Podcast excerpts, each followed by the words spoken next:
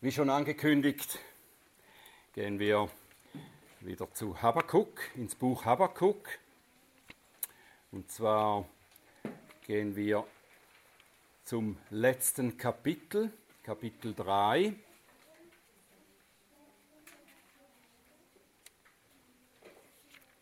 Habakkuk 3 und da lesen wir das ganze Kapitel, also die Verse 1 bis 19. Das ist das Wort Gottes. Gebet des Propheten Habakkuk nach Shigionot. Herr, ich habe deine Botschaft vernommen. Ich habe, Herr, dein Werk gesehen. Inmitten der Jahre verwirkliche es. Inmitten der Jahre mache es offenbar. Im Zorn gedenke des Erbarmens. Gott kommt von Theman her und der Heilige vom Gebirge Paran. Seine Hoheit bedeckt den Himmel und sein Ruhm erfüllt die Erde. Da entsteht ein Glanz, dem Licht der Sonne gleich, strahlen ihm zur Seite, und in ihnen verbirgt sich seine Macht. Vor ihm her geht die Pest, und die Seuche zieht aus in seinem Gefolge. Er tritt auf und erschüttert die Erde. Er schaut hin und lässt Nationen auffahren. Es bersten die ewigen Berge, es senken sich die ewigen Hügel, das sind von jeher seine Bahnen als Strafe für Unrecht. Ich sah die Zelte von Kuschan erzittern, die Zeltdecken des Landes Midian. Entbrannte dein Zorn gegen die Ströme, Herr, gegen die Ströme, oder dein Grimm gegen das Meer, dass du einherfährst mit deinen Pferden, deinen siegreichen Kampfwagen. Entblößt, entblößt ist dein Bogen, Pfeilflüche sind dein Reden, zu Strömen spaltest du die Erde. Bei deinem Anblick erbeben die Berge, Gewitterregen zieht heran, die Tiefe lässt ihre Stimme erschallen, ihre Hände zu erheben vergisst die Sonne, der Mond steht still in seiner Wohnung. Als strahlendes Licht gehen deine Pfeile hin und her, als heller Schein der Blitz deines Speeres. Im Grimm durchschreitest du die Erde, im Zorn zerdrischst du Nationen. Du bist ausgezogen zur Rettung deines Volkes, zur Rettung deines Gesalbten. Du hast den First herabgeschmettert vom Haus der Gottlosen, den Grund bis auf den Felsen bloßgelegt. Du hast ihm in seinen eigenen Pfeil, mit seinen eigenen Pfeilen den Kopf durchbohrt. Seine Anführer sind davongerannt. Uns zu zerstreuen war ihr Übermut gewesen, gleichsam zu verschlingen den Elenden im Versteck. Du hast seine Pferde ins Meer getreten, in die Brandung gewaltiger Wasser. Ich vernahm es, da erbebte mein Leib, bei dem Schall erzitterten meine Lippen. Fäulnis drang in meine Knochen und unter mir bebte mein Schritt. Jetzt will ich auf den Tag der Bedrängnis warten, dass er heraufkomme gegen das Volk, das uns angreift. Denn der Feigenbaum blüht nicht und an den Reben ist kein Ertrag, der Ölbaum versagt seine Leistung und die Terrassengärten bringen keine Nahrung hervor. Die Schafe sind aus der Hürde verschwunden und kein Rind ist in den Ställen. Ich aber, ich will den Herrn, dem Herrn jubeln, will jauchzen über den Gott meines Heils. Der Herr, der Herr ist meine Kraft, den Hirschen gleich macht er meine Füße, und über meine Höhen lässt er mich einherschreiten, dem Vorsänger mit meinem Seitenspiel. Himmlischer Vater, wir danken dir für das Wort, das du uns gibst. Wir danken dir, dass du uns durch dieses gute Wort anleitest, dich mehr zu erkennen gibst, uns hilfst, dich zu verstehen. Und das bitten wir, Herr. Wir bitten, dass du uns dich besser verstehen und erkennen lässt. Bitte lass uns dich sehen, Herr. und öffne meine Lippen, dass sie deinen Ruhm verkünden. Amen.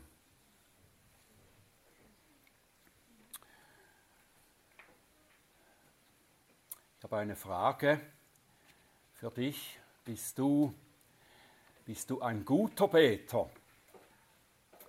Oder bist du eine gute Beterin? Ich bin es nicht.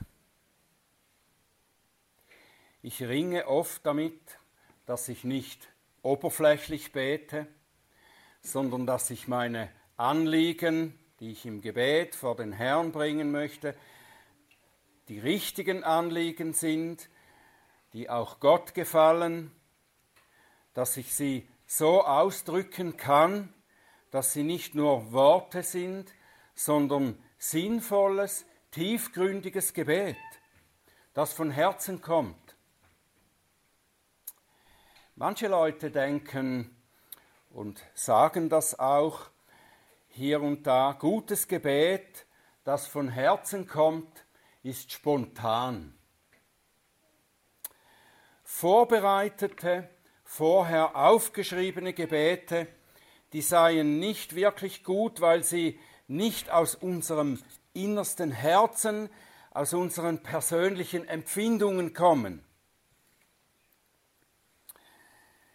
Die Jünger Jesu sahen und hörten, wie ihr Herr betete. Und das hat sie sicher beeindruckt. Und sie wollen auch so beten können wie er. Und sie haben ihn gebeten, Herr, lehre uns zu beten, so wie du das tust. Und der Herr hat ihnen ein Gebet gegeben und damit auch uns. Ein Gebet, das so strukturiert ist, dass es einfach auswendig gelernt werden kann, so dass sich uns die Gebetsanliegen gut einprägen, die wir beten sollen nach Gottes Wohlgefallen. Und so können wir, wenn wir das Unser Vater beten, können wir gut und gottgefällig beten. Mit den Worten, die Gott selber uns dafür gegeben hat. Aber das Unser Vater ist nicht das einzige Gebet, das Gott uns gegeben hat. Die Bibel enthält zahlreiche Gebete für jede Situation und für jede Lebenslage. Eines davon ist Habakuks Gebet hier. Habakuk hat das nicht spontan gebetet und jemand hat zugehört und es dann aufgeschrieben. Habakuks Gebet ist komponiert, zusammengestellt, sorgfältig zusammengestellt. Er hat es für den Gottesdienst aufgeschrieben und hat ihm eine sinnvolle Struktur und auch Anweisungen für den Gebrauch gegeben, wie wir gelesen haben. Und solche Psalmen, wie das ja ein Psalm ist, solche Psalmen waren nicht nur Lieder, die im Gottesdienst gesungen werden konnten, sondern sie waren auch zur Belehrung des Volkes Gottes gegeben. Während das Volk Gottes diese Gebete spricht, singt, sollte es lernen. Wahrheit über Gott lernen. Die Wahrheiten, die ein Psalm enthält, prägen sich umso mehr ein, je mehr wir sie auswendig lernen und sie regelmäßig singen. Darum ist es auch wichtig, dass wir gute Lieder singen, deren Theologie nicht falsch ist, oder? Sonst prägt sich uns falsches Gedankengut ein. Wenn wir die guten Lieder, die Psalmen auch singen, dann lernen wir Wahrheiten über Gott und sie prägen sich uns ein. Und weil Habakuks Psalm nicht nur ein Ausdruck seines Erlebens und sein persönliches Gebet um Gottes Hilfe für Juda und für ihn selbst ist, sondern Wahrheit enthält, die das Volk Gottes festhalten soll. Darum tun wir gut daran, zu erforschen, was sein Psalm uns lehren kann. Wir können von ihm lernen, nicht nur, wie wir in Zeiten ähnlicher Not beten können, sondern auch, welche Wahrheit uns tatsächlich hilft, unsere Not aus der richtigen Perspektive zu sehen. Das ist es, was Habakkuk hier auch tut mit seinem Psalm. Seine Not aus der richtigen Perspektive zu sehen und das festzuhalten, sich das einzuprägen. Habakuks Gebet erfüllt und zeigt uns Voraussetzungen zum richtigen Beten, zum rechten Beten. Er lehrt uns, worauf rechtes Gebet gründet und was es enthalten sollte. Ich möchte sechs wichtige Bestandteile hier herausheben. Es sind diese, es ist Antwort auf Gottes Reden, rechtes Gebet ist Antwort auf Gottes Reden. Es ist auch Verbundenheit mit Sündern. Es ist Kenntnis von Gottes Wegen, Lobpreis, Zuversicht und der Blick auf Christus.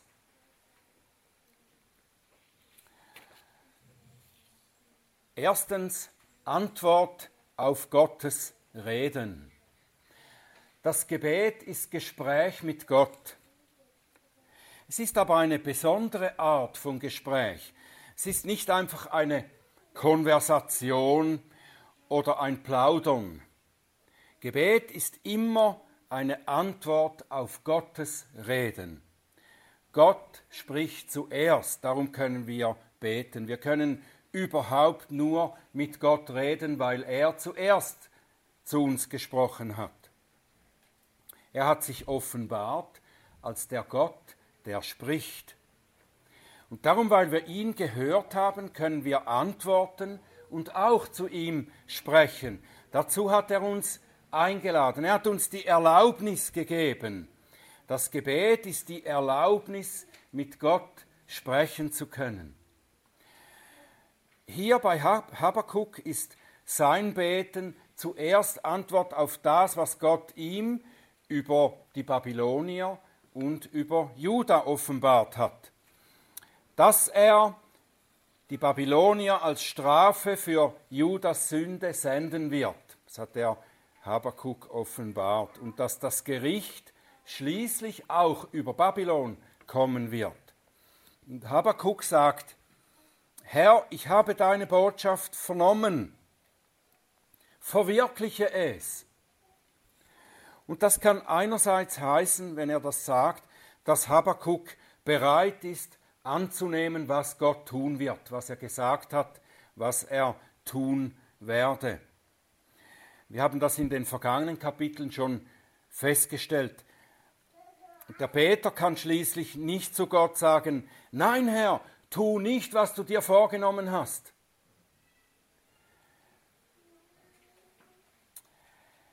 Aber dennoch bittet er um Gnade und Erleichterung in dem Gericht, das unabwendbar ist.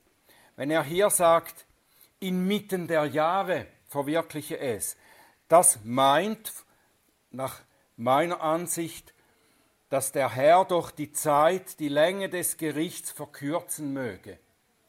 Schon irgendwo in der Mitte dieser Jahre des Gerichts. Das umsetzen soll, verwirklichen soll. So wie der Herr Jesus in seiner Endzeitrede in Matthäus 24 in Vers 22 sagt, und wenn jene Tage nicht verkürzt würden, so würde kein Fleisch gerettet werden, aber um der Auserwählten willen sollen jene Tage verkürzt werden. Es kann sein, dass Habakkuk hier in dieser Weise bittet, inmitten der Tage, Herr, verkürze dein Gericht. Wir werden noch sehen, woher Habakkuk überhaupt den Mut nimmt, so etwas zu bitten. Zuerst schauen wir aber auf die Haltung, mit der Habakkuk betet. Es ist das, das Zweite, was ich hier in seinem Gebet sehe. Da ist eine Verbundenheit mit den Sündern, mit den anderen Sündern. mit den Sündern von Juda. Er hat lange gebetet für ihre Umkehr und Erneuerung und das ohne Erfolg. Und jetzt musste er von Gott vernehmen, dass er sein Gericht über sie senden wird. Und obwohl Habakkuk wahrscheinlich nicht mitschuldig ist daran, warum Gott jetzt das Gericht schickt, und obwohl er deshalb eben näher bei Gott, näher auf Gottes Seite steht, muss Habakkuk die Folgen der Sünde Judas auch mittragen. Das ging den meisten der Propheten so. Sie warnten das Volk vor den Folgen ihres Ungehorsams und sie mussten ihnen dann verkünden, dass Gott sie ins Exil führen wird. Und in den meisten Fällen wurden diese Propheten mit ihnen in die Gefangenschaft geführt, obwohl sie nicht die Schuldigen waren, über die das Gericht kommen muss. Habakuk wird miterleben, dass die Babylonier über Juda herfallen. Und er fürchtet sich davor. Es heißt, er erschrickt.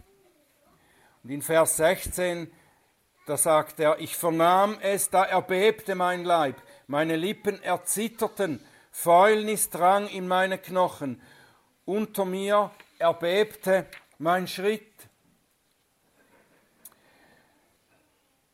Es kommt ein großer Schrecken über ihn wegen dem, was bevorsteht. Dennoch distanziert er sich im Gebet nicht von seinem Volksgenossen. Die Schuld sind daran, dass das jetzt kommt.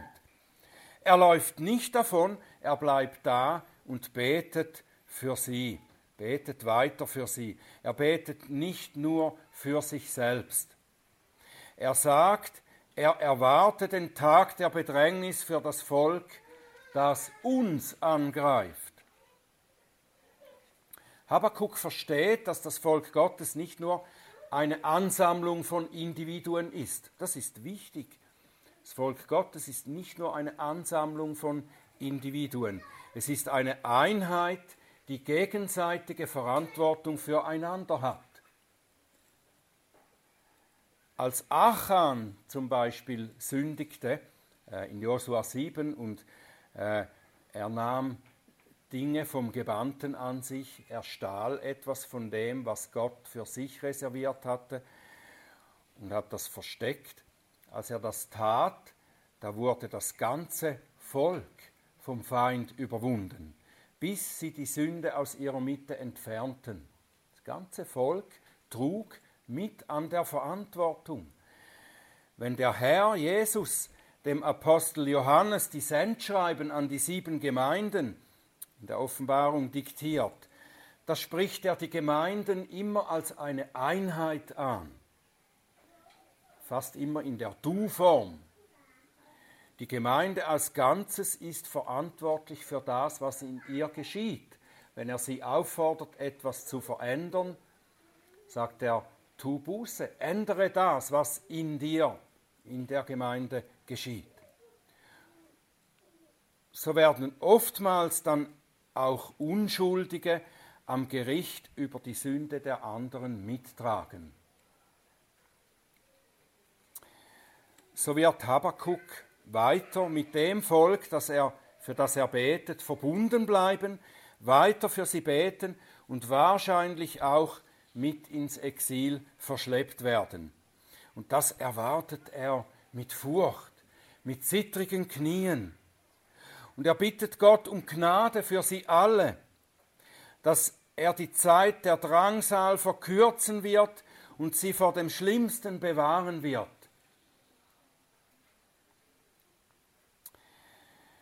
Das Dritte ist, was im Gebet wichtig ist, was Habakkuk hier hat, das ist im längsten Teil seines Gebets hier, die, eine Kenntnis von Gottes Wegen. Wenn wir beten, müssen wir eine Kenntnis von Gottes Wegen haben. Wir sehen hier in diesem längsten Teil den Grund für seine Hoffnung, dass der Herr zur Rettung seines Volkes kommen wird. Gott hat ihm zwar schon vorher durch die Weherufe in Kapitel 2 gesagt, dass er die Babylonier schließlich auch richten wird. Aber er sagte nicht, dass dies noch in Habakuks Zeit kommen wird. Und darum bittet Habakuk, dass der Herr die Zeit verkürzen möge, verwirkliche es in der Mitte der Jahre. In sehr bildhaften Beschreibungen nennt Habakuk die Gründe, warum er glaubend betend betet, dass Gott eingreift. Er stützt sich auf Gottes Wirken für und seine Wege mit seinem Volk in der Vergangenheit. Wenn wir beten, sollten wir uns bewusst sein, zu wem wir beten.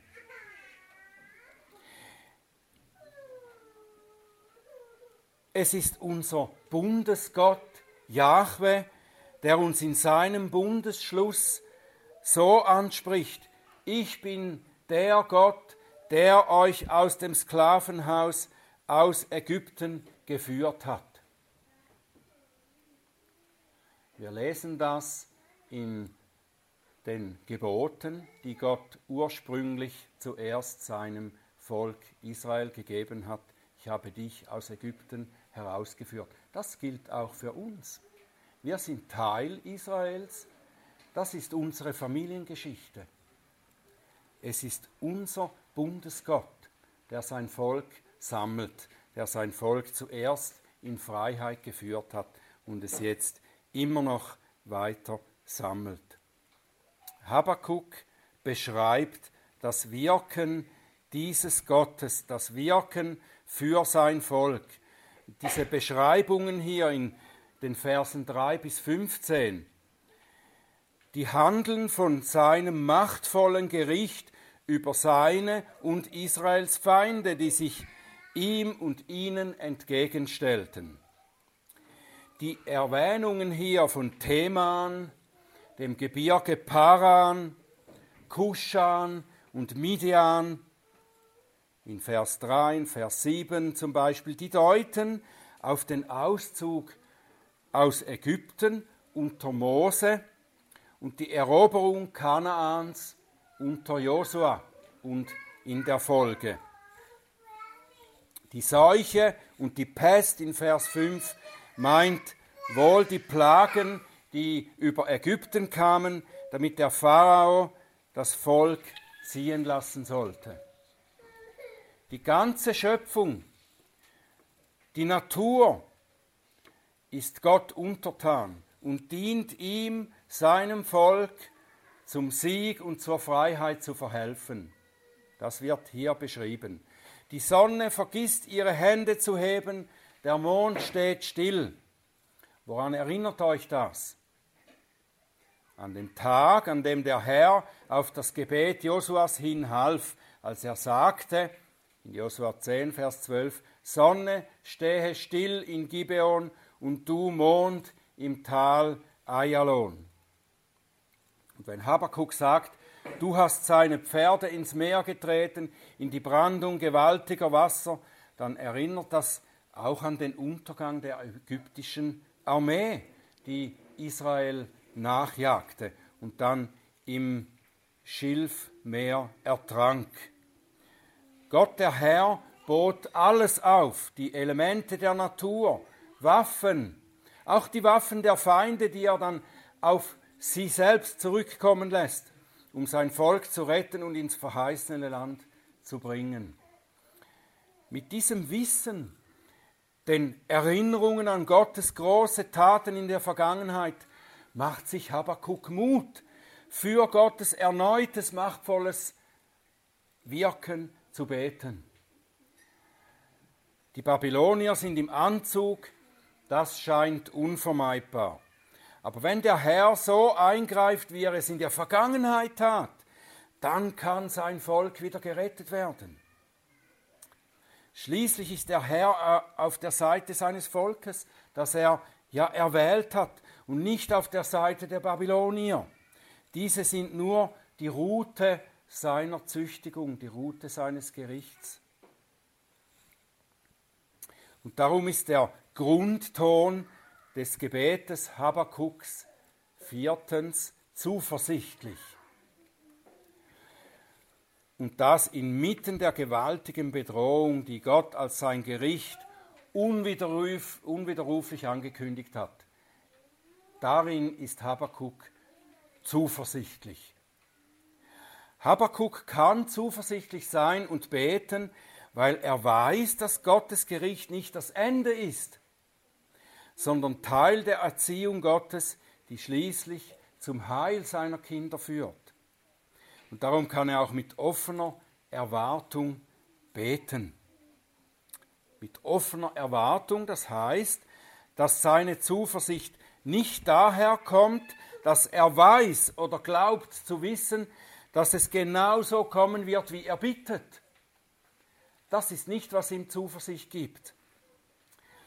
Weil er auf die Güte Gottes vertraut, die ihm bereits versprochen hat, dass sein Handeln an Juda schließlich zum Besten führt, darum kann er es auch annehmen, wenn sein Gott ein anderes Ende gibt, als er erbittet. Schließlich hat er Habakkuk im Voraus offenbart, was sein wird. In Habakkuk 2, Vers 14, die Erkenntnis der Herrlichkeit des Herrn wird die Erde erfüllen, wie das Wasser den Boden des Meeres bedeckt.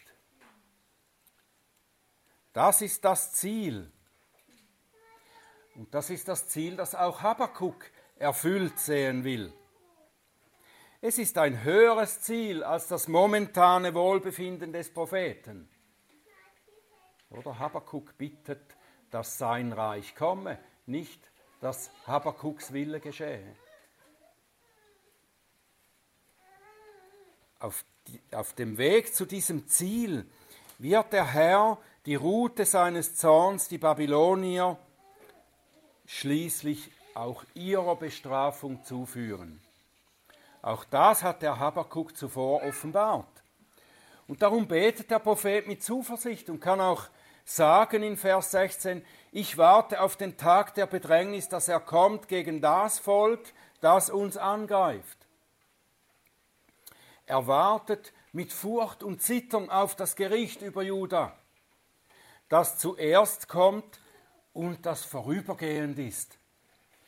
Aber er schaut darüber hinaus auf den Tag, an dem Babylon besiegt wird. Es wird da besiegt durch ein anderes, großes, mächtiges Volk, das über Babylon kommt, aber es wird eines Tages, wie wir wissen aus den Propheten und aus dem letzten prophetischen Buch der Bibel, Babylon wird fallen für immer. Und darauf schaut Habakkuk hin. Das ist das große Ziel.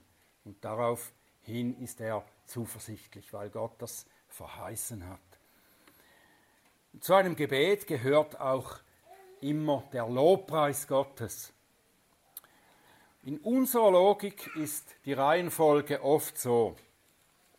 Wir sind in Schwierigkeiten, dann beten wir, wir hoffen und warten, Gott sendet dann seine Hilfe und beseitigt die Schwierigkeiten und jetzt preisen wir ihn dafür. Habakuk durchbricht diese Logik vollkommen, er stellt sie wirklich in Frage. Auf den ersten Blick erscheint das paradox. Er sagt in Vers 17, der Feigenbaum blüht nicht, die Reben bringen keine Frucht, der Olivenbaum auch nicht, die Terrassengärten auch nicht, und Vieh haben wir auch keines mehr. Ich aber will dem Herrn frohlocken und jubeln über meinen Gott. Es ist wie wenn jemand sagt, es ist Krieg, es gibt Hungersnot, ich habe keinen Job, durch den ich mich und meine Familie ernähren kann, aber ich will meinem Gott jubeln. Es geht mir dreckig, aber ich freue mich und juble über meinen Gott. Was ist das für eine eigenartige Logik? Es ist die Logik der Bibel. Es ist die Logik der Gläubigen, die in ihrem Gott etwas Größeres haben als gute Lebensumstände. Natürlich, Habakuk trauert auch. Er fürchtet sich wie verrückt vor dem, was kommt, und er zittert vor dem Gericht Gottes. Aber Gott selbst ist größer als all das. Er ist zu loben wegen seiner Herrlichkeit. Das Lob Gottes sollte uns nicht nur über die Lippen kommen, wenn er uns angenehme Situationen schickt. Kleine Kinder tun das.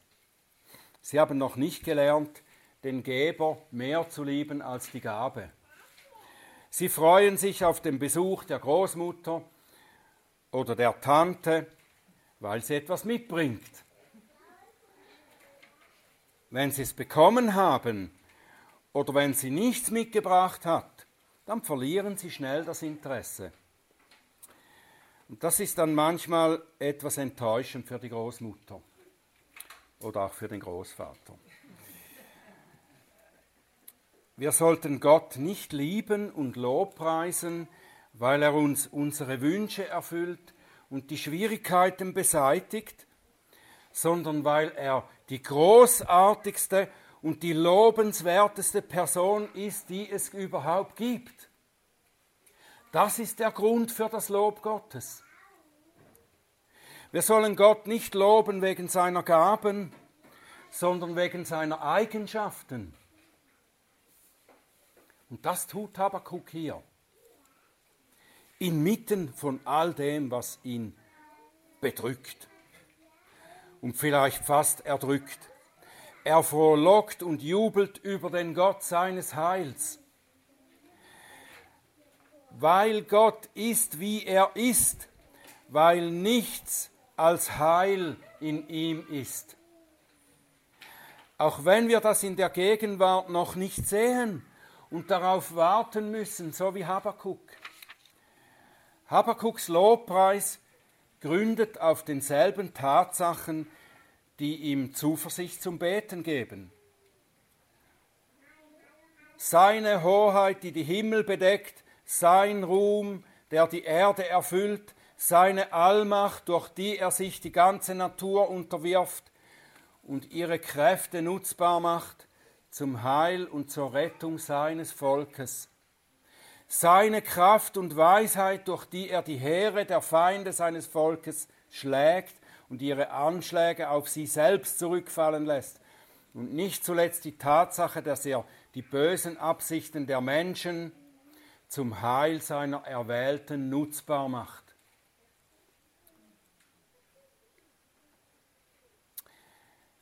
Wir haben jetzt das wichtigste Kriterium für rechtes Beten bis zum Schluss fast unerwähnt gelassen. Es ist der Blick auf Christus. Das sechste Kriterium in Habakuks Gebet, der Blick auf Christus. Wie fast im ganzen Alten Testament ist Christus auch in Habakuks Psalm nicht so offen im Vordergrund. Aber er ist zu erkennen, wenn wir nur recht hinsehen. Habt ihr ihn schon gesehen? Zuerst in Habakkuk selbst. Er ist der Prophet, der für sein Volk eintritt. Jeder Prophet ist darin ein Typus, ein, eine Vorschattung von Christus, dem Propheten, der für sein Volk eintritt für es betet und bereit ist, auch für es zu leiden. Er leidet unter der Sünde seines Volkes. Das ist Habakkuk, das ist Christus. Er betet inständig und ist bereit, den Ausgang anzunehmen, der ihm nicht gefällt, der jedoch das Heil seines Volkes herbeiführt. Vater, wenn es möglich ist, lass diesen Kelch an mir vorübergehen aber nicht mein Wille, sondern deiner soll geschehen. Christus ist auch zu sehen in Vers 13. Habakkuk spricht dort natürlich zuerst von dem gesalbten König Israels. Einerseits können wir auch sagen, äh, die, das Alte Testament spricht oft von dem Volk Israel als dem Gesalbten des Herrn, aber dann dem König, der dem Volk vorsteht, ist der Gesalbte des Herrn, der hier zusammen mit seinem Volk gerettet wird, nach Vers 13. Aber der eigentliche gesalbte König Gottes, der König Israels, das ist Jesus. Er ist Mose, der Israel aus Ägypten geführt hat. Er ist der Prophet, auf den ihr hören sollt, den ich senden werde. Er ist Josua, der Kanaan erobert, erobert hat. Er ist es, der dem Feind mit dessen eigenen Pfeilen den Kopf durchbohrt hat. Das Instrument, durch das der Teufel den Tod Jesu herbeiführen wollte, das Kreuz, das tötete am Ende den Teufel. Der Herr hat damit den Kopf der alten Schlange zermalmt. Zuversichtliches Gebet, das Gott gefällt, hat immer den Sieg des Christus im Blick.